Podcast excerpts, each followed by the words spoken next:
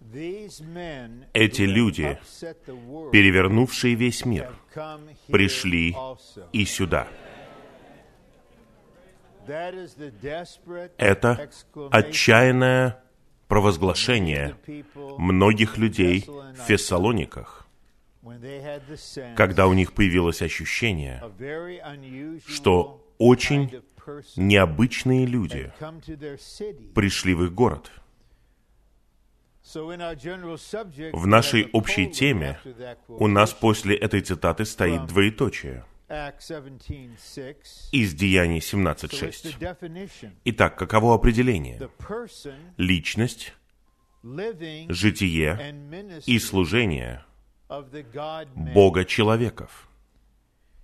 В их единстве с триединым Богом для осуществления домостроительства Божьего. В первом сообщении мы увидели личность Бога человеков. И это, возможно, первое собрание конференции для некоторых из нас, поэтому я хотел бы сделать небольшой повтор. Мы верим, что Библия просто означает то, что в ней говорится. Когда мы родились заново, рожденное от Духа есть Дух.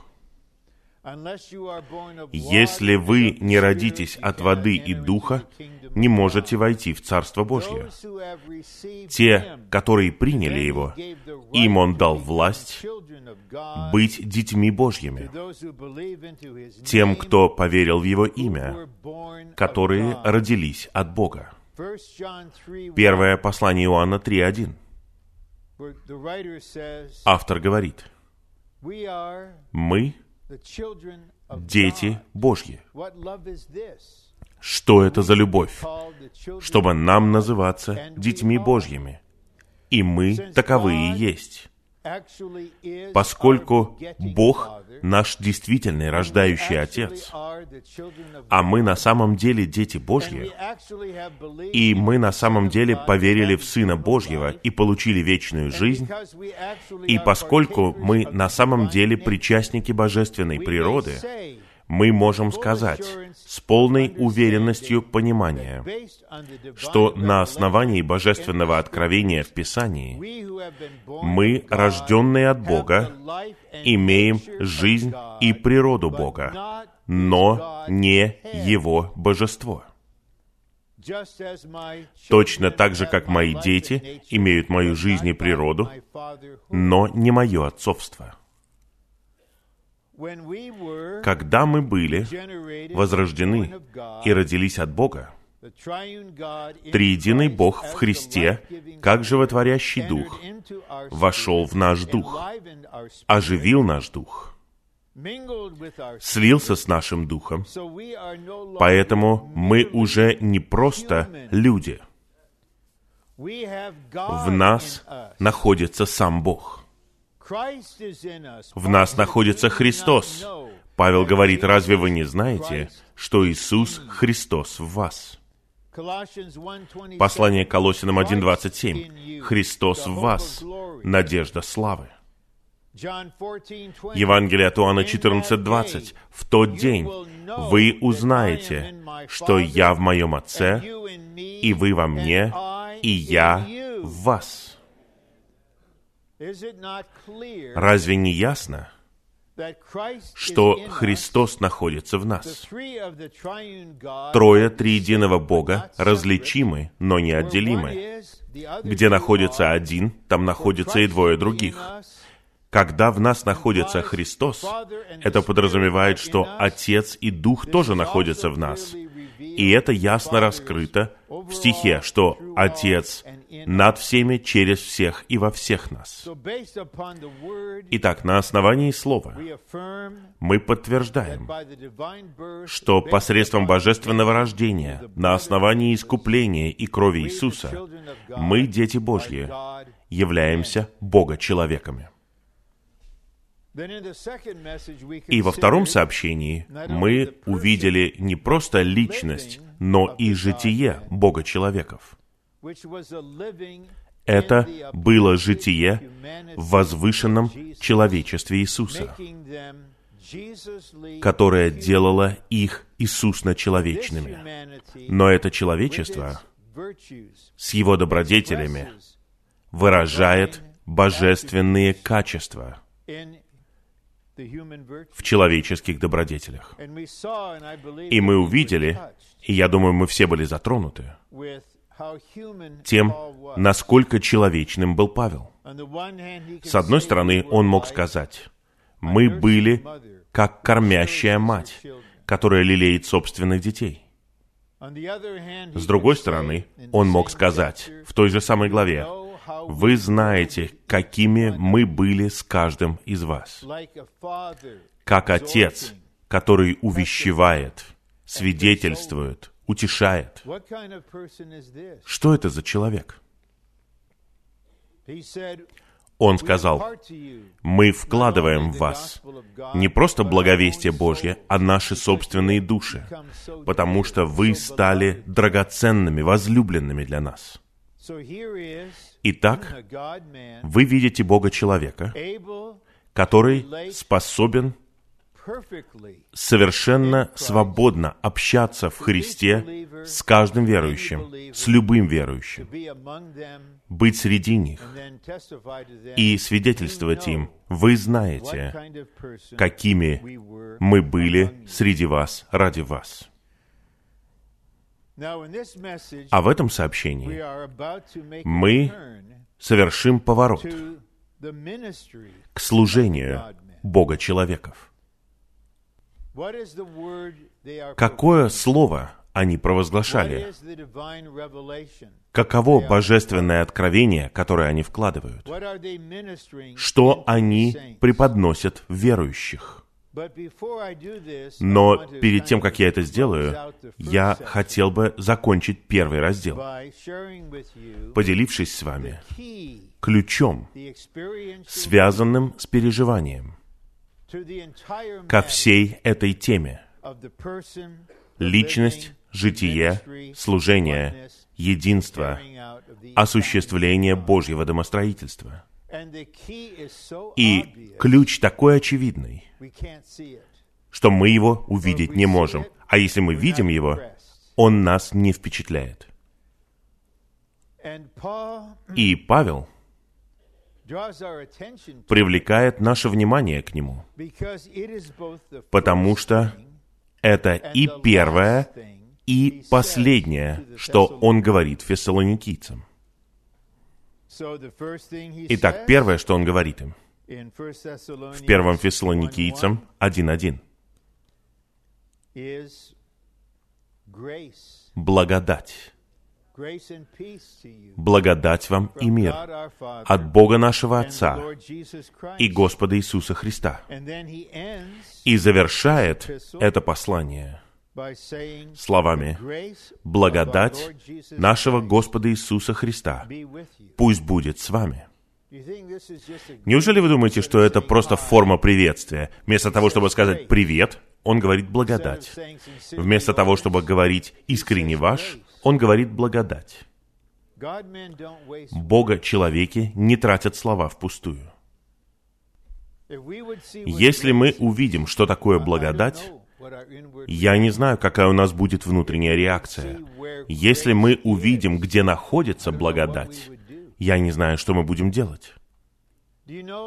Знаете ли вы последнее слово Бога всем нам в Библии? Последнее слово, которое сказал Бог, предпоследнее слово — это «Приди, Господь Иисус». А последнее слово — «Благодать Господа Иисуса пусть будет со всеми вами». Это последнее говорение Бога в Его написанном откровении.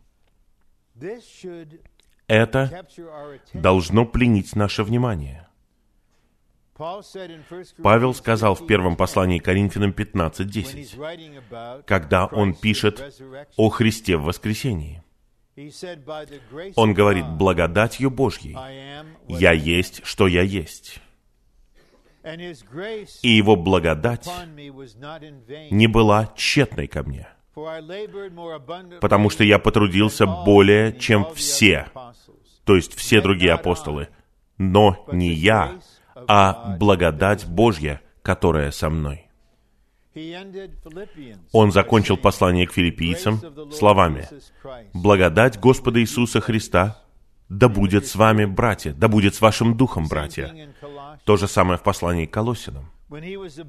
Когда он вот-вот должен был умереть мученической смертью, и писал последние слова своему духовному сыну Тимофею, который единственный был одинаковым с ним в душе в работе Господней, его последнее слово было таким, «Пусть Господь будет с твоим духом, благодать пусть будет с тобой». Последнее слово человека имеет вес – благодать. Богословы, особенно те, которые прячутся в объективности своей доктрины, которые прячутся от Бога в своем систематическом богословии, и я знаю, что это так, потому что я там был, и я этим занимался, я был спасен от этого.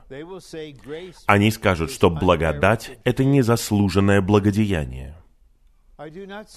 Я не говорю, что это неправильно, но это не полное определение.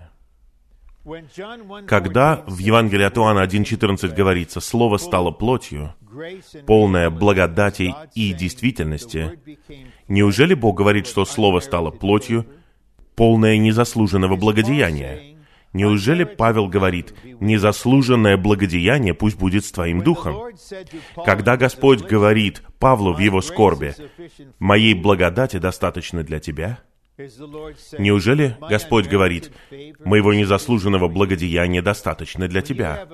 Когда вестник сатаны мучает вас в плоти, вам не нужно доктринальное определение благодати.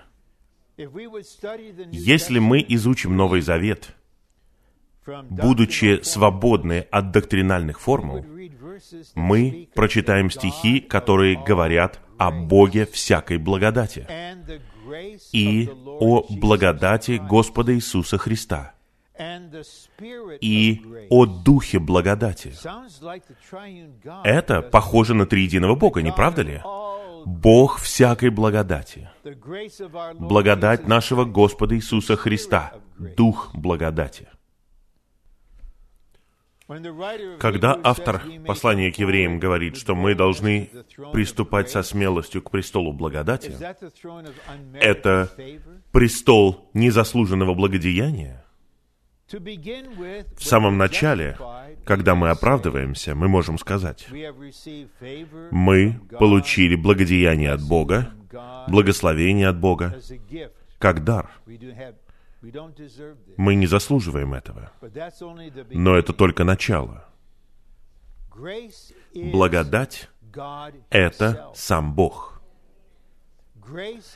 Благодать — это Отец, Сын и Дух. Благодать нашего Господа Иисуса Христа — это воплощение и выражение многообразной благодати Божьей. Дух благодати — это триединый Бог, который приготовлен и завершен, чтобы быть благодатью для нас. Итак, в нашем переживании, что такое благодать? Благодать — это Бог, который становится нашим наслаждением. Теперь нам необходимо расширить свое определение Бога-человека и сказать, Бога-человек — это человек благодати. Это человек полный, приготовленного и завершенного триединого Бога, как Духа благодати. Тот, кто научился говорить, не я, а благодать Божья. Это параллельно посланию Галатам 2.20. Не я, а Христос. Что Бог, наш Отец, хочет сделать и чем Он хочет быть для всех Его детей? Он хочет быть благодатью для них в Сыне, как Дух. Чтобы втекать в них, как река благодати. Поэтому нам нравится петь. «Во святом святых престола я коснусь, благодать рекой потечет». Аминь. Во святом святых престола я коснусь, благодать рекой потечет. Какое следующее слово? Аллилуйя. Следующее. Аллилуйя. Благодать рекой потечет. Аминь. Аллилуйя. Аллилуйя. Благодать рекой потечет. Брат несколько минут назад, говоря о моем расписании, сказал, я не знаю, как тебе это удается.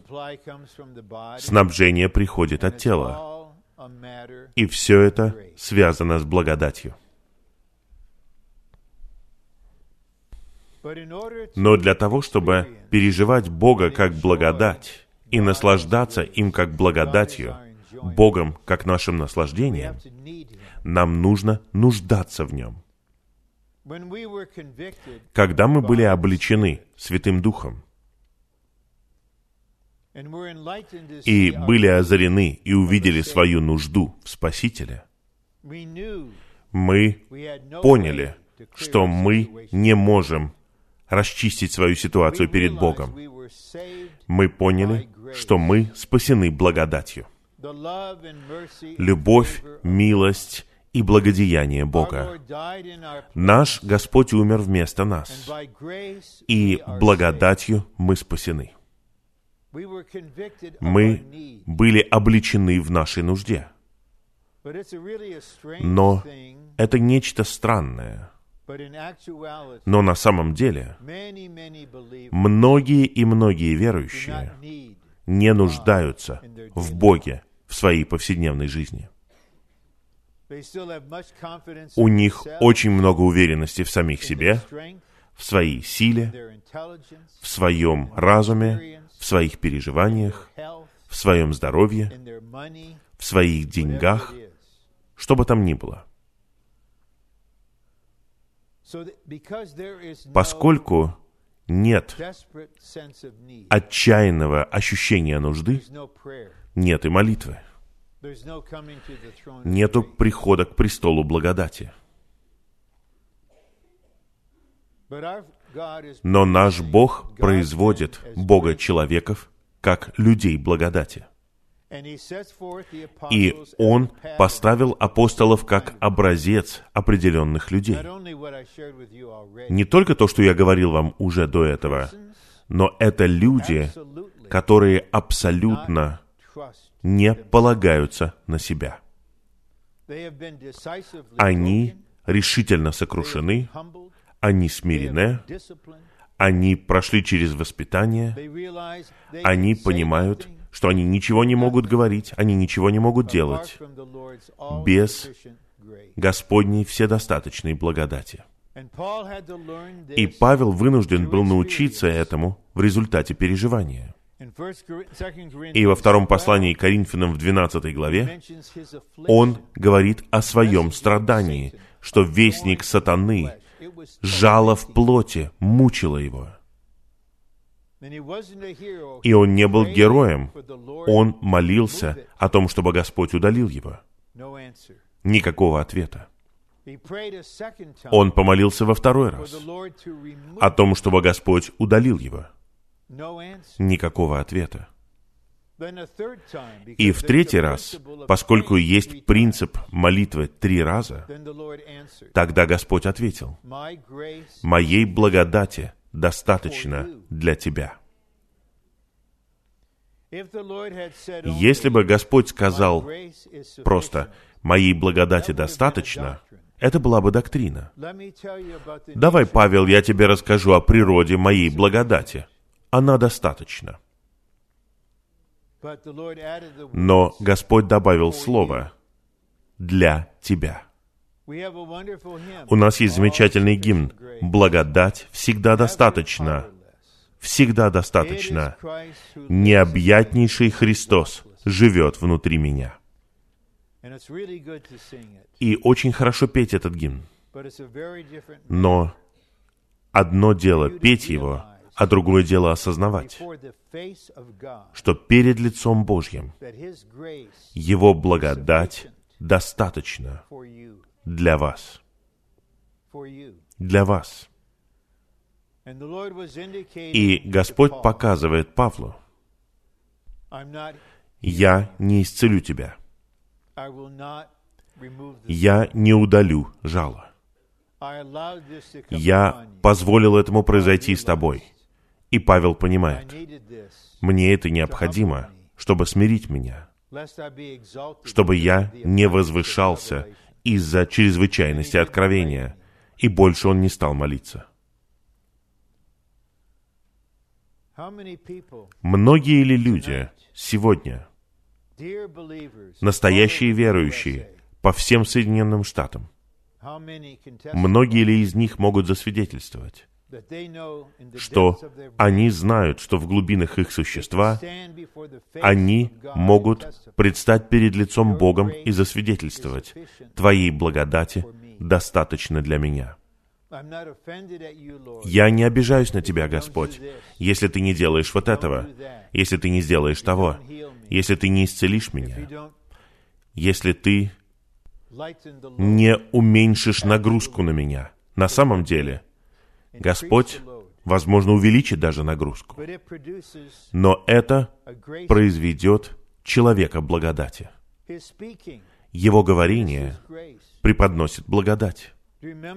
Помните, что говорили о Господе Иисусе в синагоге в 4 главе Евангелия от Луки? Люди поражались словам благодати, исходившим из его уст. Кто говорит? Слова благодати сегодня? Я имею в виду слова, которые передают триединого Бога, которым можно наслаждаться, уставшим душам, разочарованным святым, ищущим верующим. Кто может помочь драгоценным верующим понять, что с точки зрения переживания престол благодати с вашим духом? Благодать Господа Иисуса Христа с вашим духом. И эта благодать подобна текущей реке. Я в процессе, так же, как и вы. Господь работает надо мной, как и над вами. Но я кое-что усвоил. Поэтому в начале каждого дня я молюсь, Господь,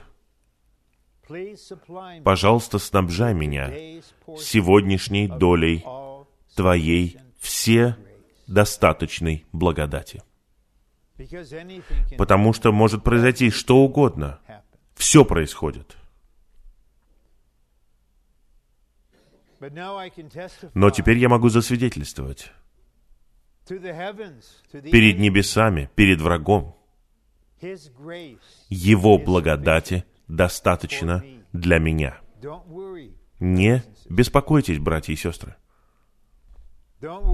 Не волнуйтесь, что этот немолодой брат все еще 10 международных поездок совершает в год, в дополнение к многим поместным поездкам в 48 штатов. Не беспокойтесь, не жалейте. Молиться хорошо, но помните, есть река благодати – и то, что Павел открывает свое послание и заканчивает свое послание снова и снова благодатью, это не этикет, это не его стиль, это его существо. Благодать и мир пусть будут с вами. Разве вы не хотите получить триединого Бога как свое наслаждение? и глубокий мир, который следует за ним. Итак, все три главных автора, апостола Нового Завета, говорят о благодати в конце. Второе послание Петра «Растите в благодати». Павел, как мы увидели, говорит о благодати Господа, которая с нашим духом. Иоанн, благодать Господа Иисуса Христа, пусть будет со всеми вами. Никто из тех, кто все еще полагается на себя,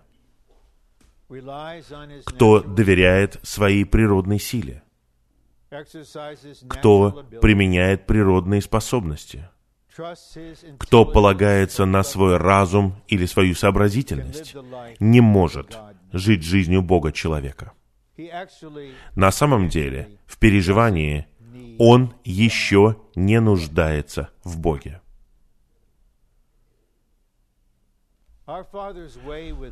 Пути нашего Отца в отношении нас очень таинственны.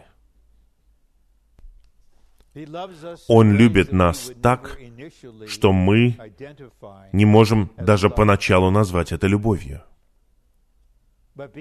Но поскольку Он любит нас, Он не позволит нам бесконечно оставаться в нашей самоуверенности. Павел свидетельствует во втором послании к Коринфянам в первой главе. Он говорит, что мы были обременены чрезмерно. Мы были сдавлены со всех сторон чрезмерно. И внутри в себе мы имели отклик смерти. И мы спрашивали у Господа, «Господь, какой будет исход в этой ситуации?» И ответ был «Смерть», чтобы мы полагались не на себя, а на Бога, воскрешающего мертвых. Я попрошу снова у вас прощения. Это свидетельство не обо мне, а о брате Ли на самом деле. У опытных Бога-человеков очень тонкая проницательность и они осознают ситуацию тех, кто находится под их заботой. И в 1981 году рука Господа допустила нечто разрушительное и ужасное в моей жизни. И за это я благодарю Его и поклоняюсь Ему. И спустя несколько недель Несколько братьев обедали вместе в зале собрания в Анахайме, и я сидел рядом с братом Ли. И он просто общался. И потом он сказал, «Рон, ты больше не сможешь так поступать, потому что ты больше не полагаешься на себя». И я подумал, откуда ты узнал, что произошло вот это? Я не спросил его. Я просто подумал, наверное, он молился об этом. В противном случае, это просто стихи в Библии. Мы знаем учение, что есть престол благодати. Благодать с нашим духом.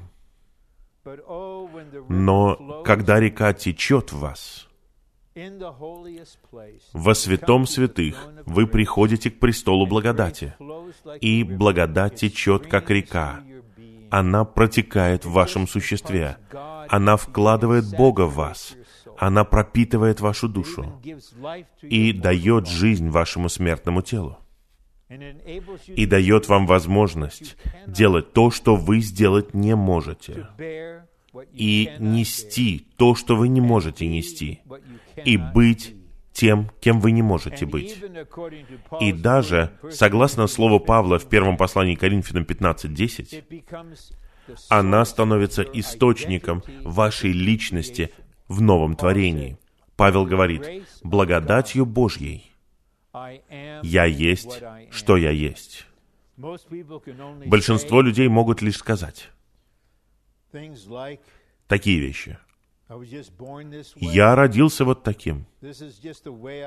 Вот я такой от рождения.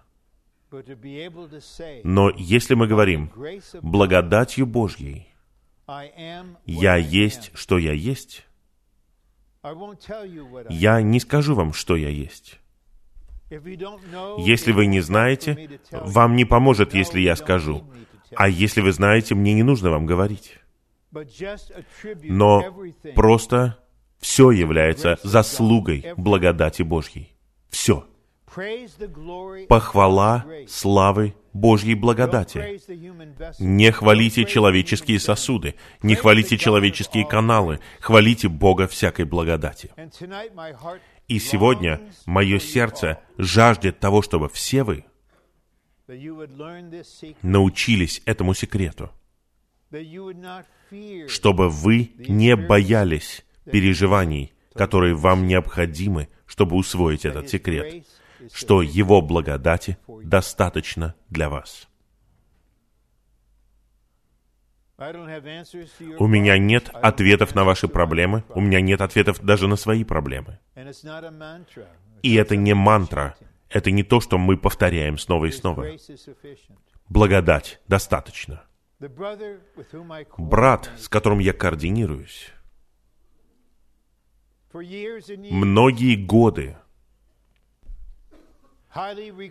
Хотя его еще в школе выбрали как нападающего в баскетболе, это необычно, он 195. Его выбрали с почетом. Он очень спортивный человек. А теперь он не может жить, не может служить без вседостаточной благодати. Я сижу рядом с ним. Перед тем, как он встает говорить, он молится. Я знаю, что он делает. И практически никто не может этого увидеть. Но он поднимается по этим ступеням, и он стоит там 70 минут. И он преподносит Слово посредством вседостаточной благодати. Это действительно ключ – к тому, чтобы быть Бога-человеком, к тому, чтобы жить жизнью Бога-человека, и теперь осуществлять служение Бога-человека в единстве с триединым Богом. А теперь мы совершаем поворот и обращаемся к содержанию благовестия Павла, к вести, которую он принес им от самого Бога. И я хотел бы подойти к этому, отметив нечто замечательное. Я не знаю, думали вы бы об этом когда-нибудь или нет, но я сейчас вот что попрошу вас. Бог образовал свой вечный замысел, прежде чем Он что-либо сотворил. Не было никаких ангелов, никакой вселенной, никакого времени или пространства, только Бог. Прежде основания мира у Бога была воля, отрада, замысел и домостроительство. И Павел получил откровение об этом находясь в тюрьме. И вот что он написал послании к Ефесянам 1.4. «Как и избрал Он нас в Нем, то есть в Христе, прежде основания мира, чтобы быть нам святыми и непорочными перед Ним в любви». Я говорю в принципе, вы здесь сегодня – Потому что прежде основания Вселенной. Бог избрал вас в Христе. Он не спрашивал вашего согласия, Он Бог, Ему не нужно ваше разрешение. Он предузнал вас, Он избрал вас, чтобы вы были святыми. Пожалуйста, подумайте о том, что это значит быть святым. Мы читали этот стих. «Будьте святы, ибо я, Господь, свят. Быть святым значит иметь определенную сущность в своем существе. Говоря кратко, быть святым значит быть таким же, как Бог в Его святой природе. Других вариантов не существует. Только Бог свят. Но святость — это качество, которое может быть вложено в людей. Не все качества могут быть вложены в человека, например, вездесущность. Мы были избраны в Христе, чтобы быть святыми и непорочными перед Ним в любви. И именно так ваша история заканчивается. Вы предстанете перед Богом, не имея ни пятна, ни какого-либо порока. То, что враг сделал с нами, будет полностью сведено на нет, и мы будем пропитаны святой природой Бога. И все это в любви, в атмосфере любви. И пятый стих. «Предопределив нас к сыновству через Иисуса Христа самому себе, согласно отраде своей воли». О, многие спорят о предопределении, но они упускают суть. Тут не говорится, что мы предопределены к небесам или предопределены к спасению. Здесь говорится, что Он предопределил нас к сыновству.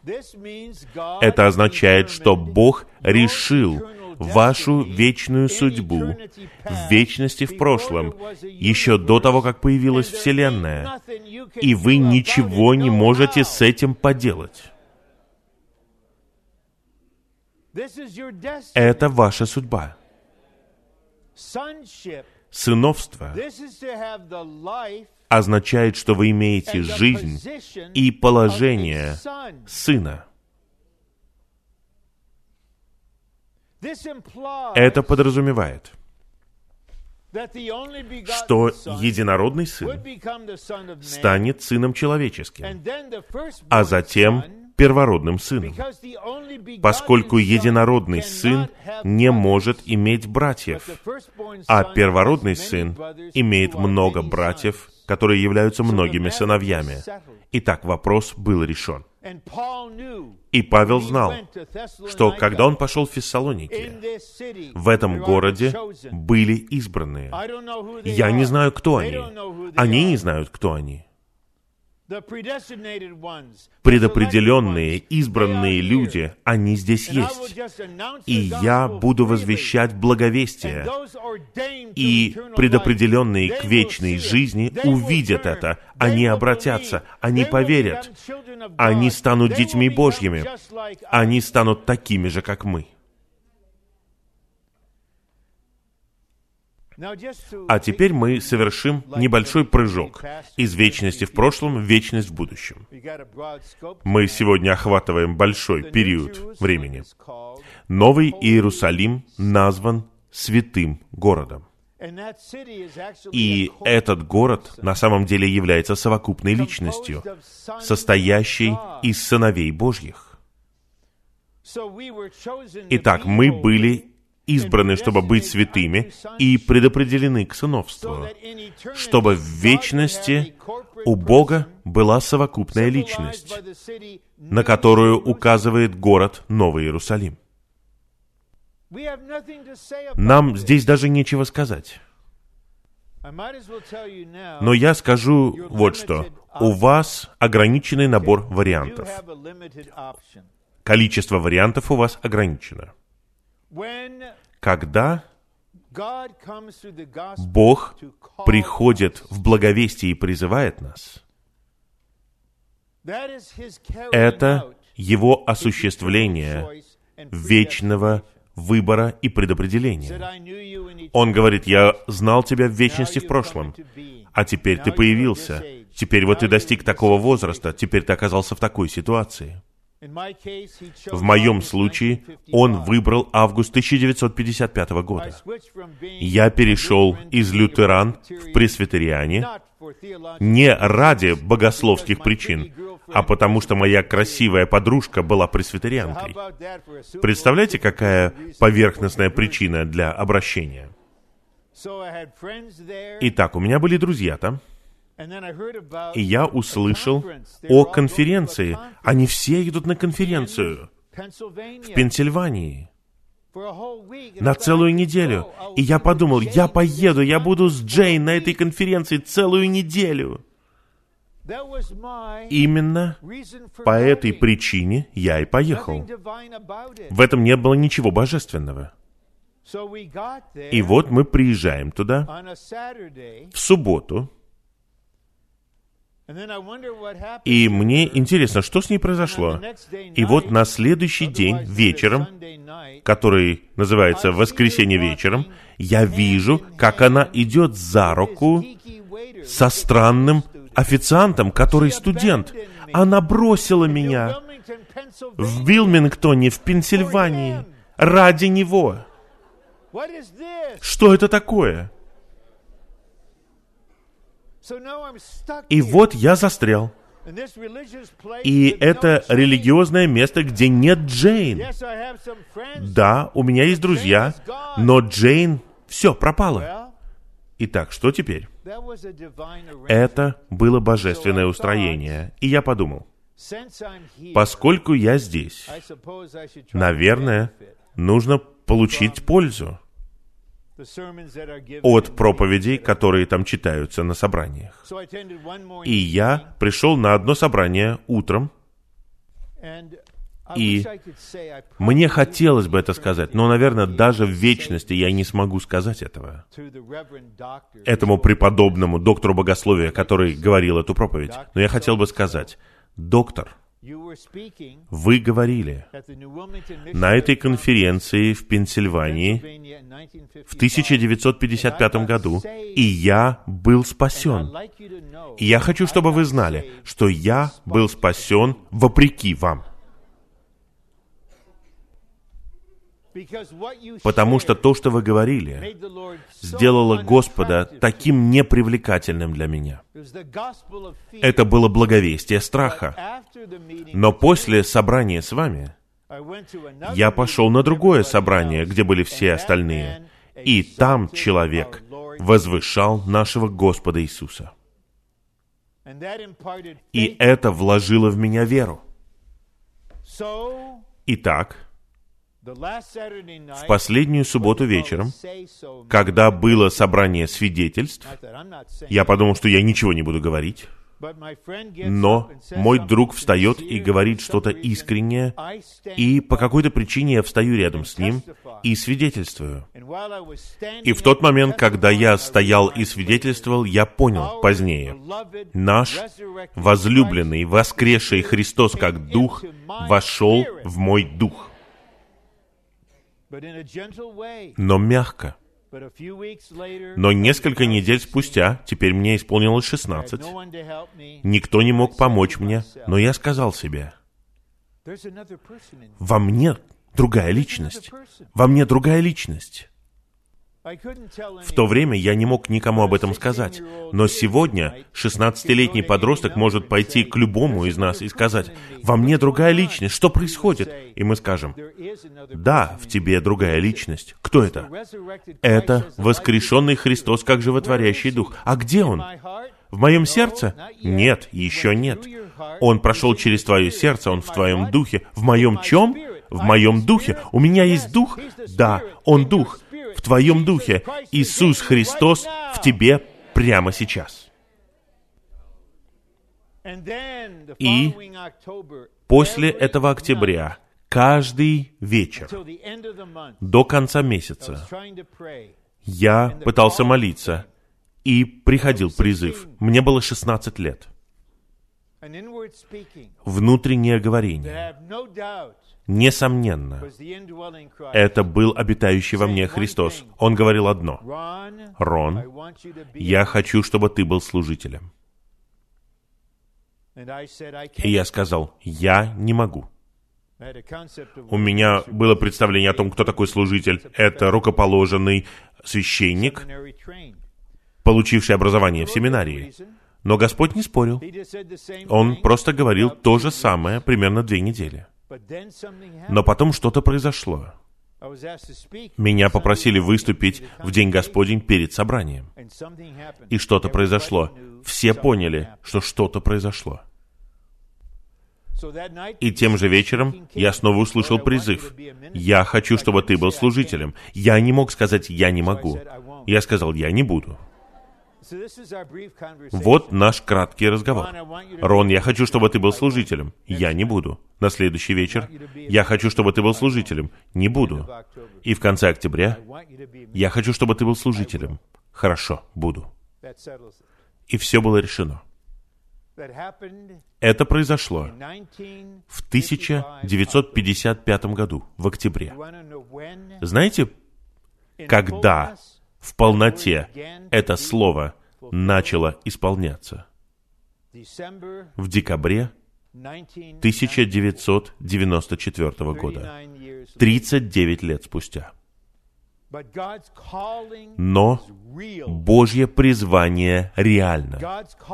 Божье призвание — это осуществление Его выбора и предопределения. И сейчас мы увидим, что Бога-человеки в своем служении могут говорить истину благовестия, они не призваны отправиться на небо. Они не избраны только лишь для вечной жизни на небе. Они избраны к спасению и освящению Духа, и вере истины, и призваны через благовестие в Божье Царство и славу. Многие ли из вас, когда вы были спасены, и благодарение Господу за то, что вы были спасены, когда бы это ни было? Но многие ли из вас слышали слово, что Бог призвал вас в свое царство сейчас? И Бог призывает вас в свою славу. Вы предопределены к славе. Господь славы входит в ваше существо, чтобы быть надеждой славы. И Господь пропитает вас самим собой. И в конечном итоге вы будете прославлены, и вы войдете в славу. Это ваша судьба. Но очень многие, и я не сомневаюсь в намерениях проповедников, вы лишь призваны отправиться на небо. Когда-то в светлом будущем. Я говорил, что у нас ограниченный набор вариантов. Вот наши варианты. Поскольку мы избраны, чтобы быть святыми до основания мира, и до основания мира мы предопределены к сыновству, у нас нет выбора. Мы будем святыми. Мы будем прославленными сыновьями. Варианты такие. План А или план Б. И в каком-то смысле, когда вы слышите сегодня эту истину, это благословение. С другой стороны, это ответственность. План А таков. Когда вы стали верующим, и теперь любите Господа, вы посвящаете всю свою жизнь Ему. Вы отдаете себя как живую жертву, дух, душу и тело. Вы отдаете Ему всех и все, все вопросы в вашей жизни. Вы отдаете Ему всю свою жизнь. И на основании этого посвящения он движется в вас. Он растет в вас до зрелости. Он освещает вас, обновляет вас, преобразовывает вас, сообразовывает вас и встраивает вас в тело. И делает вас полезными как членами органического тела Христова. и вы служите Ему верно согласно вашей мере. Вы осуществляете совершенную волю Бога. Поэтому, когда Господь вернется, и вы предстанете перед судным престолом, Он знает, и глубоко внутри вы знаете, что вы готовы. Вы не теряли годы впустую. И Господь скажет, «Хорошо, добрый и верный раб, войди в радость своего Господина, в славу Царства. Входи на свадебный пир, ты победитель, ты покоритель, ты будешь царствовать вместе со мной на земле тысячу лет. И в конце тысячи лет ты будешь в вечном Новом Иерусалиме, где будет бесконечное, неописуемое наслаждение. А план «Б» вы или никогда не слышали о плане А, поскольку служение, под которым вы находитесь, не говорит о плане А, потому что они об этом не знают. Или вы знаете о нем, но как Димас, вы любите нынешний век. И тогда Божья воля в отношении вас — это Его позволительная воля. Хорошо. Я не буду заставлять тебя. Ты можешь посвятить свою жизнь чему хочешь. Я знаю одного брата, он был церковным ребенком. Он жил падшим образом, добровольно. Он хотел пообщаться, я не судил его, я не угрожал ему, я просто представил ему последствия наших выборов. Вот и все. По какой-то причине, по милости Господа, когда мне было 24 года, я просто сказал, Господь, я хочу исполнять Твою совершенную волю. И я верю, что вы, дорогие святые, сегодня находитесь в плане А. И вы хотите, чтобы ваша жизнь внесла вклад в осуществление Божьего домостроительства. Вы хотите исполнять волю Отца и войти в Царство.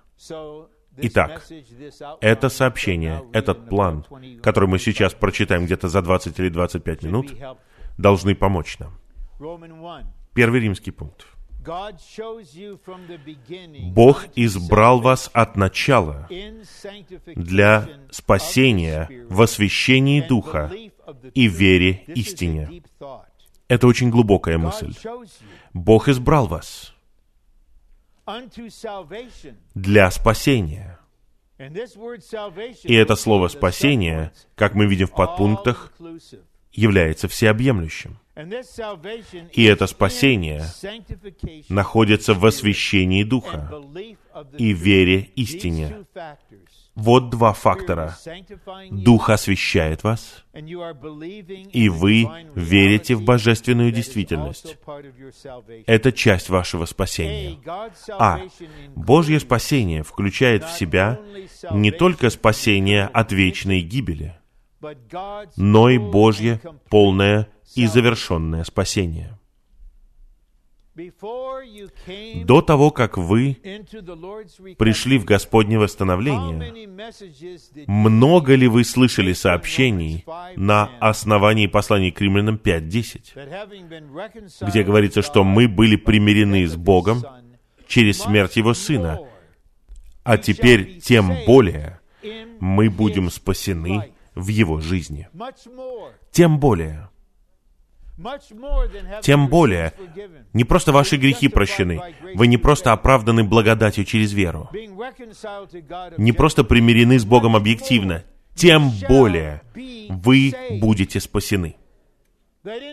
Это означает, что нам нужно спасение, которое является тем более. И мы спасаемся в жизни Господа. Что это такое? От чего мы спасаемся? Как мы спасаемся? А что происходит с нами, если мы не спасаемся? Если мы не спасены в жизни, в течение нашей жизни, тогда это будет план «Б» повсюду. Поскольку вы последовали за слепыми поводырями, вы не ходили в свете, вы не молились, Господь, Твое Слово говорит тем более. Вы будете спасены в его жизни. Я откликаюсь на это и говорю, Господь, спасай меня в жизни. Освящай меня, Господь. Обновляй меня. Преобразовывай меня. Спасай меня каждый день. Обновляй меня каждый день. Один. В вечном спасении все последствия, польза и итоги связаны с вечной природой, что превосходит условия и ограничения времени. Божье полное спасение состоит из трех этапов. Начальный этап — этап возрождения. Тогда вы поверили в Сына, вы получили прощение грехов, оправдание верой, вы родились от Бога, и многие на этом останавливаются. Они думают, ну, следующий шаг — это небо. Этап развития, этап преобразования — Преобразовывайтесь обновлением разума. Это не совет, это апостольское повеление. Чей разум обновляется? Чья душа преобразовывается? Кто переживает второе послание Коринфянам 3.18?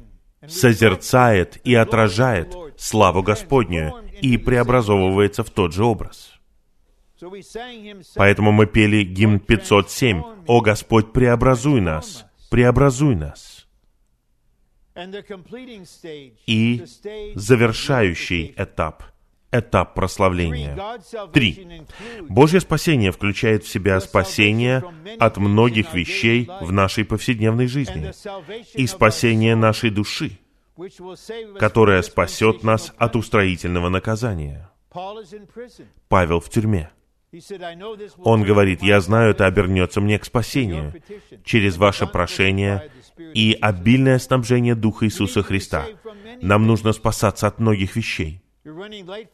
Вы опаздываете на работу, вы сидите в машине и ждете стрелки налево, стрелка становится зеленой, впереди вас восемь машин, к сожалению, у них замедленные рефлексы, и восемь машин проезжают, а на вас стрелка заканчивается. Вам нужно спасаться сейчас от вашей реакции на остальных водителей и на свою ситуацию.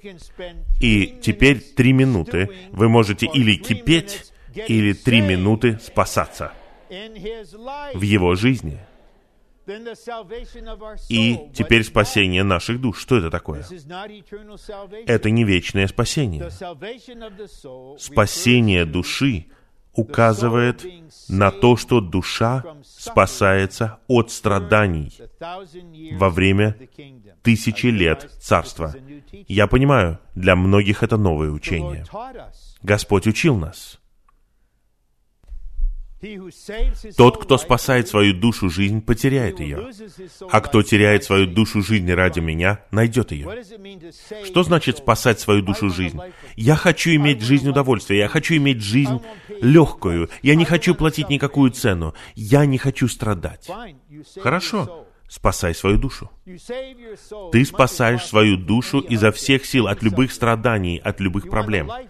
Ты хочешь иметь легкую, беззаботную жизнь. Ты хочешь иметь такую церковную жизнь, где будет легкая жизнь. Но потом, когда придет Господь, ты потеряешь свою душу. Это означает, что ты потеряешь наслаждение царством, и твоя душа претерпит страдания. Это часть спасения. Мы должники перед детьми Божьими. Мы должны высвобождать эту истину им. Примете вы ее или нет, это не наше дело. Но у нас есть Господь на небе, который всегда жив, чтобы ходатайствовать за нас, и Он спасает нас в высшей степени. Б. Божье спасение находится в освящении Духа. Оно находится в этой сфере, в этом элементе. Если мы хотим наслаждаться Божьим полным спасением и участвовать в нем, мы должны быть в освящении Духа. Дух обитает в нас, чтобы освещать нас, отделять нас полностью для Божьего замысла. Мне интересно, я не буду просить вас поднимать руки, вы отвечаете не передо мной, но мне интересно, вот в этом зале, сколько из вас, тех, кому 25 и больше, можете ли вы сказать Господу, «Я готов быть освящен. Я хочу быть отделен для Тебя. Я хочу быть святым. Я готов к тому, чтобы ты пропитал все мое существо своей святой природой. Я хочу быть нормальным человеком, но я не буду обычным с точки зрения этого мира. Я хочу спастись от этого порочного и развращенного поколения. Я хочу быть пропитан тобой как можно быстрее, чтобы я был полезным для тебя. Господь, как я могу это сделать? И Господь, возможно, скажет, а на каком курсе ты в университете? Я выпускник, я вот заканчиваю в мае. Ну а хотел бы сэкономить себе 20 лет? Да, да, хочу сэкономить 20 лет. Ну тогда нужно заплатить 2 года. Это просто чудесная сделка. 20 лет и 2 года. А что мне делать с этими двумя годами? Езжай в Анахайм, в Калифорнии, получи поддержку и одобрение верных братьев в своей поместной церкви, приезжай на полновременное обучение, одевайся в смешную форму, но она не такая уж смешная. Но если вы стильная молодая девушка, и вас заставляют носить эту длинную юбку, которая почти пол подметает, тогда вы чувствуете, что требуется какое-то привыкание, вы носите значок, встаете в 6 утра, вам нужно приходить на завтрак в 7, у вас одно занятие, другое занятие, потом у вас благовестие, потом практическое служение, вы моете полы, вы чистите туалеты, вы готовите пищу на кухне, вы проходите это два года. Вы не будете готовы к восхищению, но уверяю вас, каждый выпускной – те обучающиеся, которые стоят на этом подиуме, являют славу Божью. Я не знаю, что Господь скажет вам. Может быть, Он не заставит вас сделать это. Одно дело, когда это говорит человек моего возраста, который уже в конце своего пути и который отчаянно жаждет встретиться с Господом. И другое дело, когда это делает молодой человек, у которого впереди блестящее будущее. Представляете, какая цена? Брат, когда он играл в школе в футбол, туда пришли рекрутеры – и он стал играть за Стэнфордский университет. И на последнем курсе пришли профессиональные рекрутеры. Его должны были забрать в профессиональную команду. Он сказал нет. Я пойду на полновременное обучение. Другой брат из Техаса. Вы знаете, где находится главный университет? Главный университет в Техасе команда «Длиннорогие быки». Бог возбудил многих его товарищей по команде спастись и прийти в церковную жизнь. То же самое. Почему он сказал «нет» профессиональному футболу? Почему он поменял спортивную форму на форму обучающегося? Что-то действовало в нем. Он был готов быть отделен для Бога. Он был готов быть пропитанным Богом дайте нам поколение таких людей, и они приведут Господа назад. Они будут, возможно, последним поколением. Можно жить нормальной жизнью. Можно вступить в брак с братом или сестрой, которого и которую вы любите. Господь не заставит вас жениться на отвратительном человеке ради вашего освящения и ради вашего преобразования. Бог такими вещами не занимается. Он слишком романтичен. Почитайте песнь песней. Но Господу необходимы святые всех возрастов, Сегодня у меня бремя о молодых людях. Можете ли вы как можно быстрее согласиться с освящающей работой Духа, ради которой вы были избраны в вечности в прошлом? Другими словами, план А или Б. Если вы пассивные и не выбираете А, тогда Б будет по умолчанию. Итак, это бремя, мне кажется, высвобождено. Если мы хотим наслаждаться Божьим полным спасением и участвовать в нем, мы должны быть в освящении Духа. Дух обитает в нас, чтобы освещать нас, отделять нас полностью для Божьего замысла. Бог поместил нас в процесс освящения, который связан с преобразованием. Дух Святой предназначен для того, чтобы сделать нас святыми, сделать нас Богом по жизни и природе, но не в божестве. Дух Святой находится в вас. Если вы откроетесь для Него и позволите Ему пропитать вас, тогда у вас будет больше радости, больше мира. Вы просто почувствуете, я не теряю впустую ни одного дня. Каждый день вы молитесь. Пропитай меня сегодня. Каждый день вы молитесь. Господь, пожалуйста, дай мне свою благодать на сегодняшний день. Каждый день имеет значение. Я верю. По воле Господа, многие из нас соберутся в Джексонвилле через шесть месяцев. Я верю, когда мы соберемся вместе в Джексонвилле, сотни из нас будут иметь в себе больше Бога, чем сегодня, потому что мы не будем терять следующие 180 дней, понемногу, день за днем, пока мы не будем пропитаны, пока слава не будет сиять через нас. Пятое. Бог делает нас святыми, вкладывая себя, святого, в нас, чтобы все наше существо было пропитано и пронизано Его святой природой. Какая молитва! Господь, вкладывай себя в меня. Вот что Он хочет сделать. Вы позволите Ему это сделать? Обратите свое сердце, откройте свое сердце и скажите, Господь, раздавай себя в меня. Внедряй себя в меня сейчас, пропитывай меня, пронизывай меня, охристовывай меня, осыновляй меня, обоживай меня. И это произойдет постепенно. И чем больше это будет происходить, тем более жизненными вы будете становиться, тем более вы будете оживленными, живыми. В. Спасение в освящении также находится в вере истине, то есть в слове истины. Это соответствует Слову Господа в Евангелии от Иоанна 17.17. 17. «Освети их в истине, Твое Слово есть истина». Чем больше мы будем видеть истину, действительность, раскрытую в Новом Завете, тем больше мы будем переживать освящение. Глубоко внутри вас, знаете вы об этом или нет, есть голод по действительности. Голод. Он был вложен в нас духом действительности.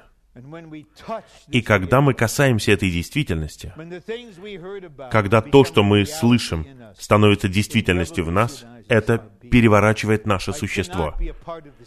Я не могу быть частью этого мира, лицемерия, обмана, недействительности этого века.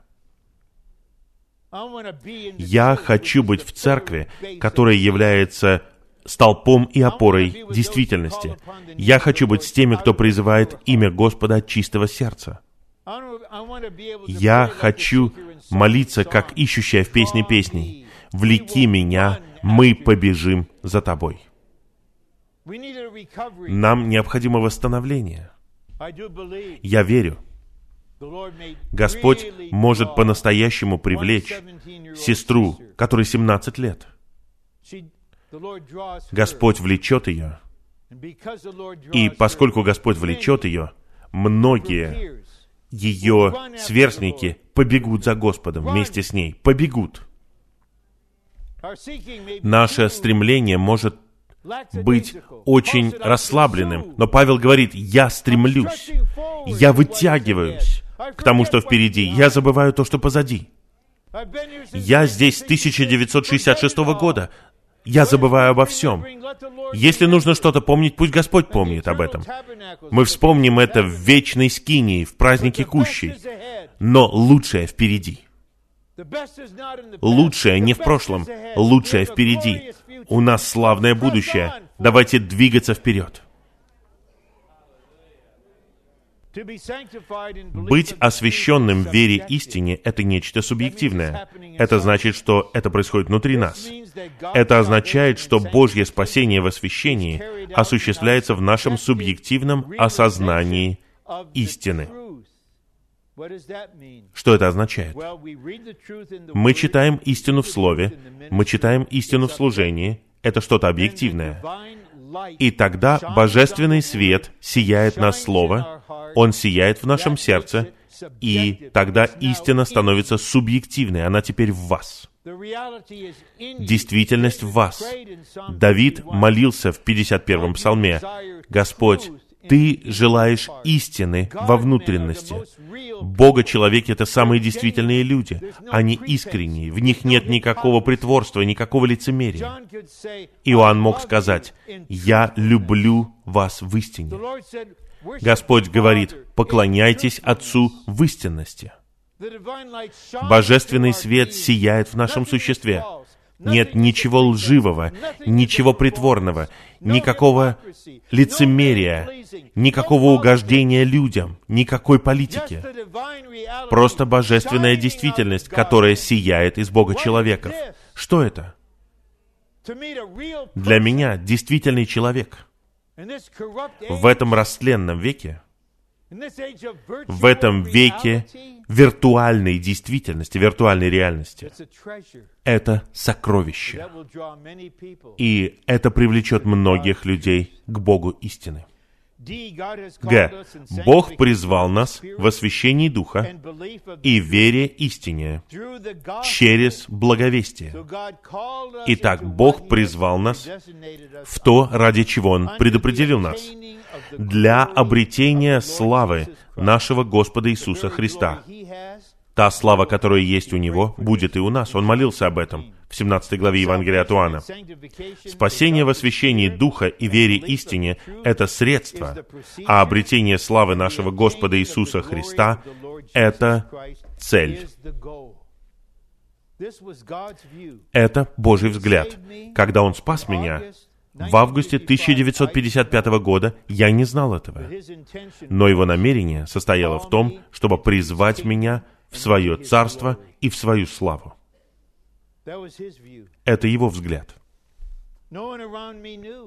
Никто вокруг меня не знал об этом. Никто не мог мне помочь. Но Господь смиловался. Потому что в 1966 году, после его приготовления, я соприкоснулся со служением века, со служителем века и с видением века.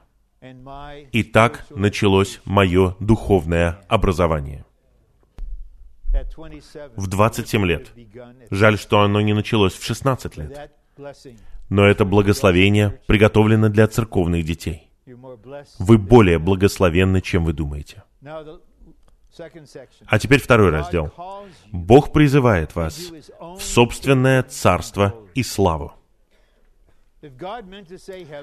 Если бы Бог хотел сказать о небесах, Он бы так и сказал. Согласно Евангелию от Иоанна, 3 главе, мы рождаемся, чтобы войти в Царство Божье сейчас. Церковь — это практичность Царства Божьего сегодня. А. Царство Божье — это сфера, в которой мы можем поклоняться Богу и наслаждаться Богом под божественным правлением с целью войти в Божью славу.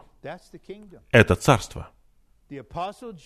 Апостол Иоанн, когда он писал Откровение 1.9, говорит, «Я, Иоанн, ваш брат и сопричастник в царстве, терпении и страдании в Иисусе». Он в царстве. Иоанн был на острове Патмос, но он был в царстве. Церкви были в разных городах, они были в царстве. Царство — это сейчас. Это план А. Если мы в действительности Царства сейчас, тогда мы будем в проявлении Царства, когда Господь вернется. Если мы не в действительности сейчас, мы не можем участвовать в проявлении. Это слово праведности, истина о Царстве в Новом Завете. Один. Царство Божье — это божественная сфера, в которой Бог осуществляет свой план и применяет свою власть для исполнения того, что Он замыслил. Позволите ли вы Господу сделать это в вас? Позволите ли вы Ему осуществить свой план в вас? Я обращаюсь ко всем вам, но особенно к молодым людям. Как вы думаете, кто лучше планирует ваше будущее, вы или Бог? Правда? Как вы думаете, кто лучше планирует? Ваш брак, вашу профессию, ваше образование. Вы или Бог? Кто знает вас лучше, вы или Бог? Не бойтесь Божьего плана. Он знает, что лучше. Отец знает, что лучше для вас. Это путь благословения на всю оставшуюся жизнь. Просто скажите ему. Ты можешь применять свою власть ко мне. Господь, осуществляй то, что ты хочешь. Возможно, вы так захотите помолиться. Господь, что у тебя в сердце в отношении меня? Господь, все, что у тебя в сердце в отношении меня, я говорю аминь на это. Я верю тебе. Я хочу получить то, что у тебя в сердце. Поэтому Господь не дал мне ту молодую женщину, на которой я хотел жениться. Он положил этому конец. Я не оглядываюсь, нет. Это была бы катастрофа, если бы я женился на ней. Вместо этого произошло божественное устроение. В марте 1963 года я познакомился со студенткой из Колумбийского университета по имени Сьюзен. Это была любовь со второго взгляда. Это часть плана. Никаких сожалений, никаких сомнений. 52 года спустя, благодарю Тебя, Господь, за Твой план. Шерон была план Б, может быть, даже план З. А Сьюзан была план А. Аминь на план А. Я люблю А, и я люблю ее. Это что-то очень практичное. Будете таким царством для Него? Будете исполнять Его волю? Просто будьте откровенны. Скажите, Господь, я еще не готов.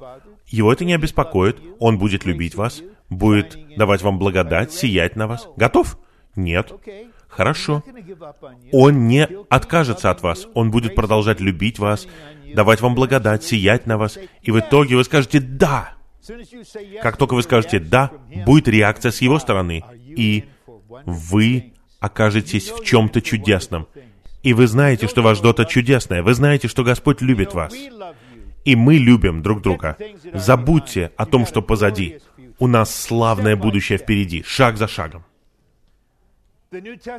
Новый Завет проповедует благовестие путем царства. Благовестие предназначено для царства. Покайтесь ради Царства Божьего. Три. Единственный способ войти в Царство Божье — это принять Бога как жизнь в результате возрождения. Возрождение означает, что вы принимаете другую жизнь, божественную жизнь, в дополнение к нашей человеческой жизни. Мы поверили в Сына, мы имеем вечную жизнь.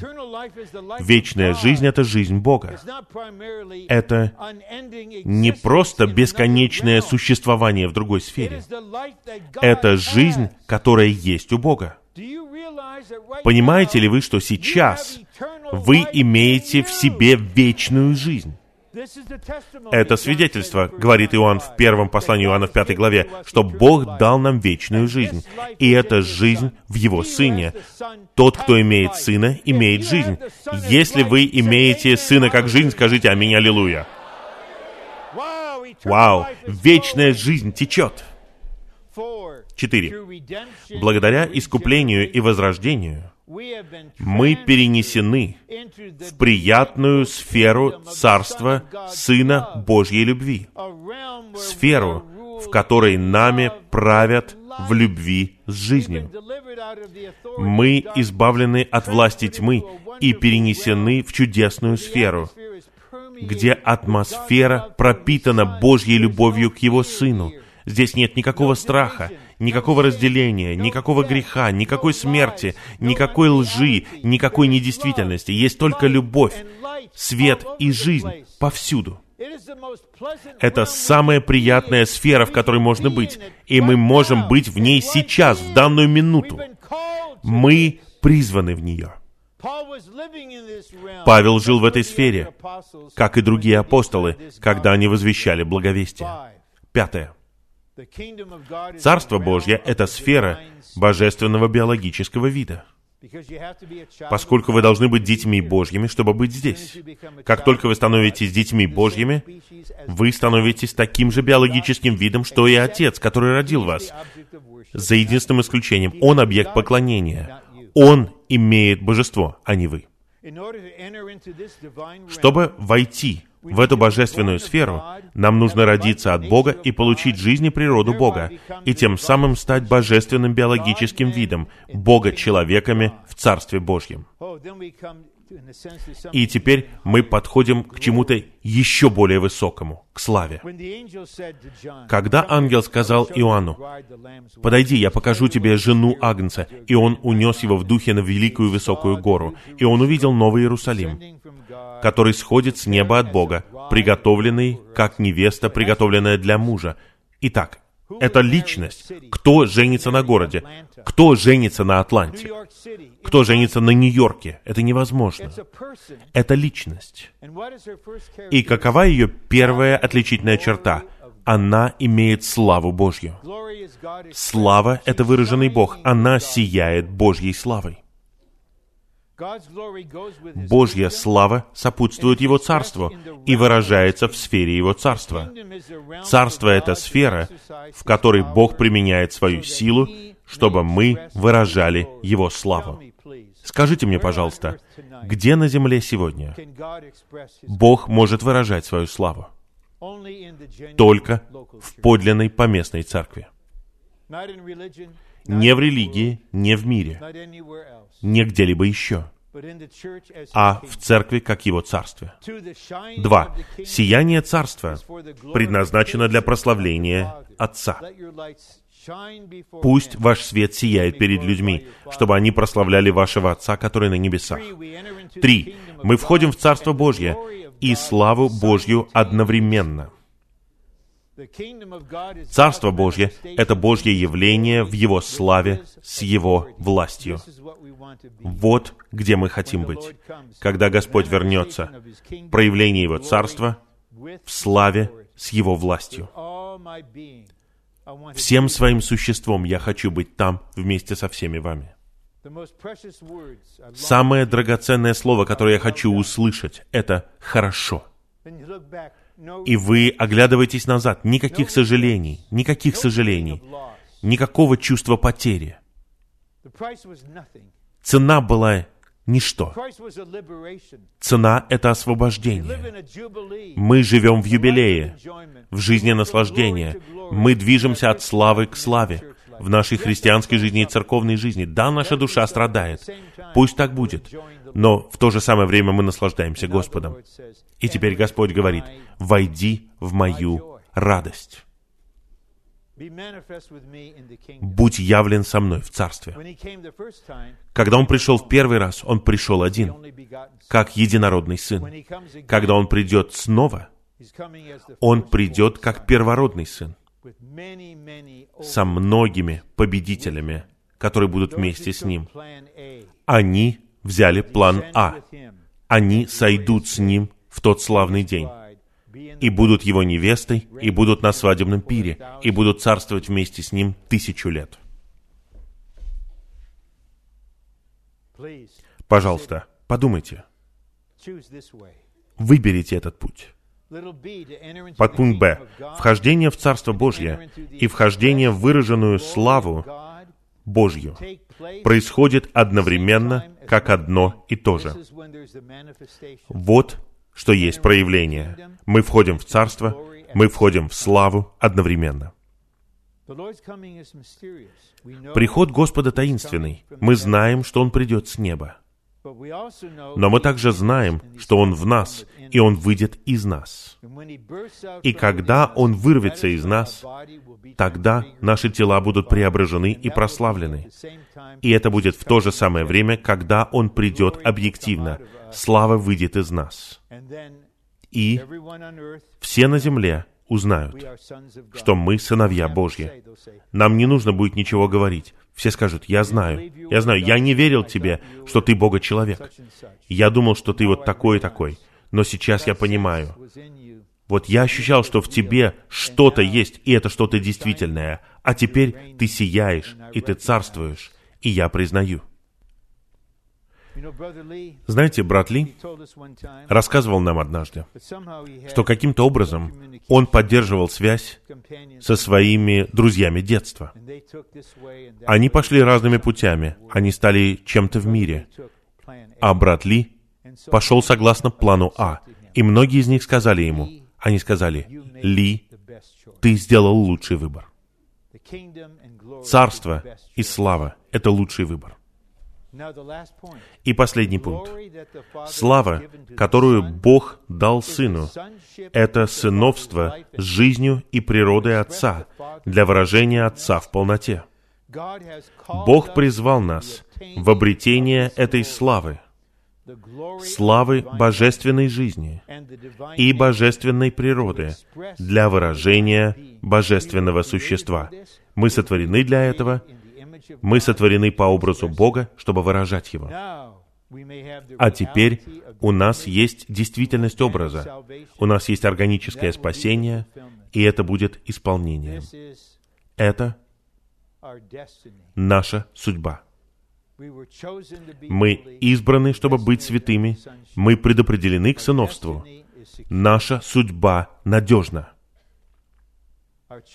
И вот перед нами выбор. Сейчас или потом. Выбор не такой, будете ли вы таким или нет, а когда вы будете таким. Я повторяю, перед Господом, которого я люблю и которому я служу, я говорю, дорогой Господь, я выбираю план А. А теперь давайте послушаем вас. Я думаю, вы можете сказать много за 30 секунд. Вот как мы практикуем часто на собраниях служения. Давайте ограничим себя 30 секундами. Братья, пожалуйста, выносите микрофоны. И, пожалуйста, следуйте за водительством Духа и свидетельствуйте чтобы подтвердить это слово в течение 30 секунд и закончите тем самым сообщение. Пожалуйста, сделайте это, сестры и братья.